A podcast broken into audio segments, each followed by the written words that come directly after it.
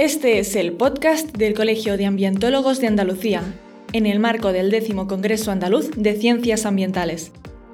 Que lo disfrutes.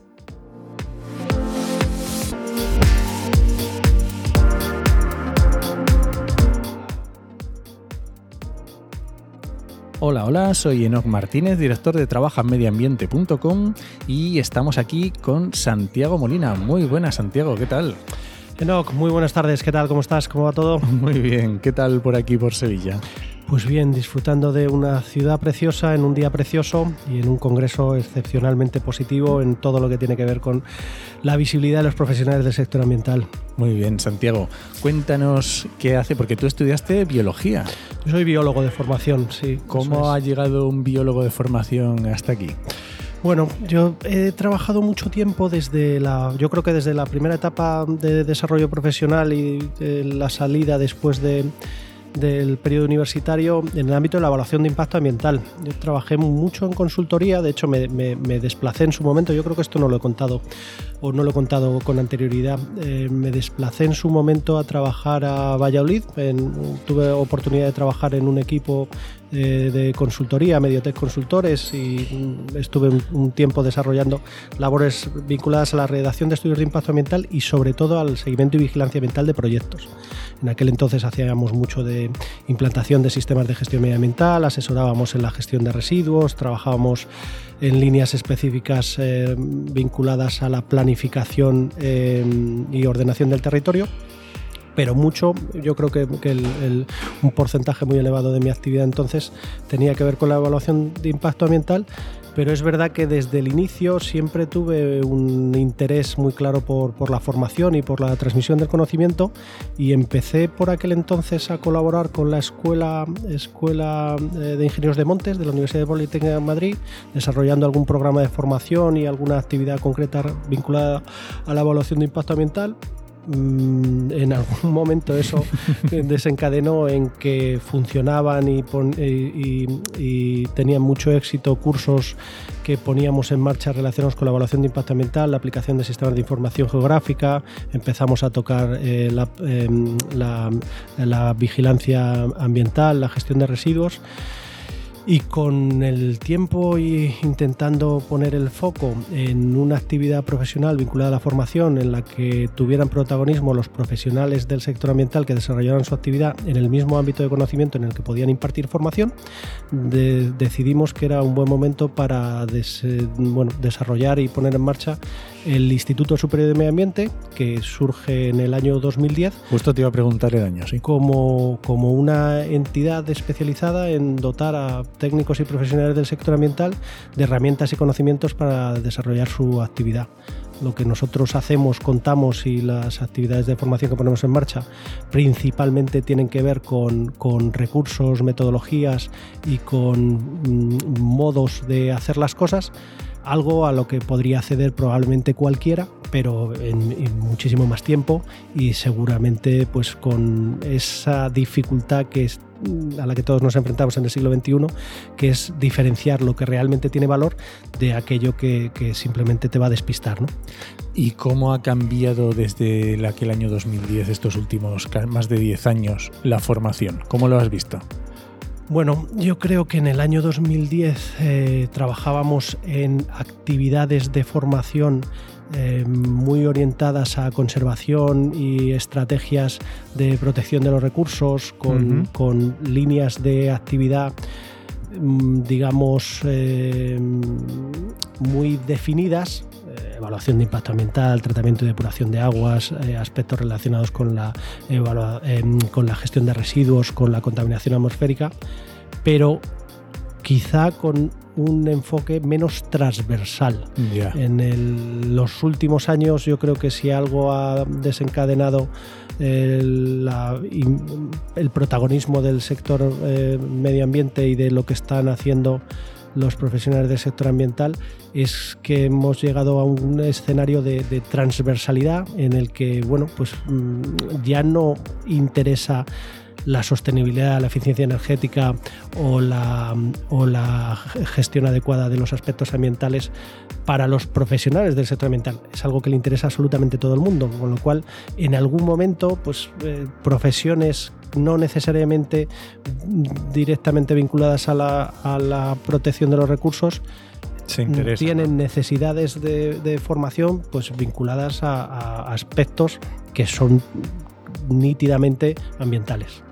¿Y eso que se traduce en eh, formaciones, ya decir, más transversales o más abiertas o más especializadas o yo qué sé, más de, largo plazo, a lo mejor pensando en máster o... Eso se, se, traduce en, en, dos escenarios muy, muy claros.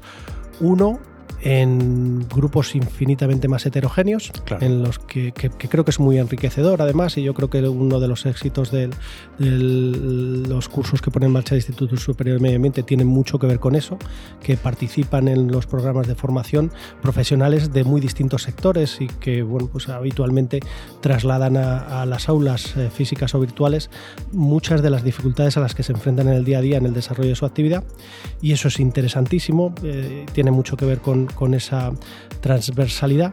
Pero el otro elemento clarísimo es la especialización. Eh, hace relativamente poco tiempo un profesional vinculado al, ámbito de las ciencias ambientales y la figura del ambientólogo, que estamos hoy aquí con, con el Congreso de Ambientólogos de Andalucía, probablemente pudiera manejar un nivel de conocimiento muy amplio sobre muchas cosas, muchas cosas no entrando en un nivel de detalle eh, eh, demasiado alto. A día de hoy, si bien eso es un, elemento competitivo que juega muy a favor del ambientólogo y creo que, es un, elemento diferenciador que tiene que aprovechar y sobre el que tiene que eh, apostar, Adicionalmente necesitamos un ámbito de especialización concreto. Yo, yo, no puedo ser un experto en eficiencia energética y además ser el que más sabe sobre gestión de residuos y, ser la persona con más conocimiento en el ámbito de la contaminación de aguas. Eh, pero sí puedo perfectamente tener un relato y un discurso y un, y un, y un ámbito de conocimiento global que me permita pues, enlazar todas esas eh, variables que de alguna forma van a condicionar la gestión del, de la variable ambiental dentro de la empresa, siendo un especialista en un campo concreto, la gestión de residuos o, la, o, la, o la, el análisis de ciclo de vida, el ecodiseño o, el desarrollo de estrategias de sostenibilidad. Pero te, por lo menos tener un punto fuerte, ¿no? Eso es. Yo creo que, yo creo que eh, en el momento en el que estamos eh, es imprescindible ser especialista en un campo concreto o en varios campos. tienes 12, 14, 18 años de experiencia, supongo que tienes posibilidad de haber desarrollado tu trayectoria profesional en distintos ámbitos, pero tengo un muy buen amigo, además docente del Instituto Superior de Medio Ambiente, que suele decir que desde que murió eh, Leonardo da Vinci ya no, no, se puede ser un genio en el mundo del arte, la pintura, la escultura y, y además ser el mejor inventor. ¿no? Y que has venido, porque creo que eres ponente aquí en el Congreso. ¿De qué vais a hablar, Santiago? Pues em, la organización del Congreso ha montado una mesa que creo que es muy interesante relacionada con las oportunidades de desarrollo profesional y los principales nichos de desarrollo profesional para los ambientólogos y vamos a hacer un poco un análisis de, bueno, dónde están esos nichos que yo creo que que, es relativamente sencillo eh, intentar ubicar ámbitos de conocimiento en los que pueda tener protagonismo un ambientólogo, una ambientóloga que se incorpora ahora al mercado laboral, pero sobre todo cuáles, cuáles, cuáles son las principales claves en términos de estrategia a la hora de hacer una búsqueda de empleo eficaz y de alguna forma poder posicionarme como un profesional válido en un, en un, en un campo concreto. Muy interesante, hemos tenido también, ha pasado antes, Manuel Barrera, que está en la misma mesa, y yo creo que va a ser una mesa muy interesante. Si no estuviera aquí grabando podcast, seguramente que estaría viendo la mesa. Muy bien, Santiago, pues muchas gracias por pasarte por aquí. Dinos para los que nos estén escuchando cómo te pueden seguir en redes sociales o dinos dónde te buscan.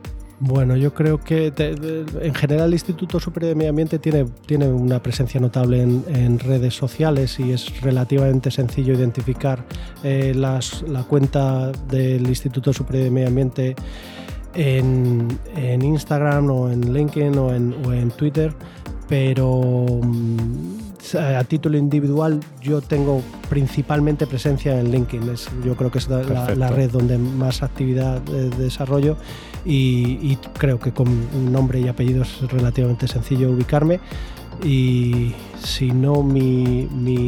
Eh, Lo dejamos en las notas. No En la nota del programa ponemos el enlace a la web. Con, y con eso, muchísimo más que suficiente. Pero bueno, insisto, eh, a día de hoy, además, creo que es una de las redes que más. Eh, presencia está teniendo dentro del sector ambiental y que igual que hay otros sectores que quizá no tienen esa capacidad para conectar profesionales y para establecer posibles colaboraciones entre profesionales de, distintos ámbitos, el sector del medio ambiente lo tiene clarísimo y yo creo que es una de las, de las redes en las que merece, merece la pena estar. LinkedIn sin ninguna duda. Muy bien, Santiago, pues muchas gracias y hasta la próxima. Genial. Muchas gracias.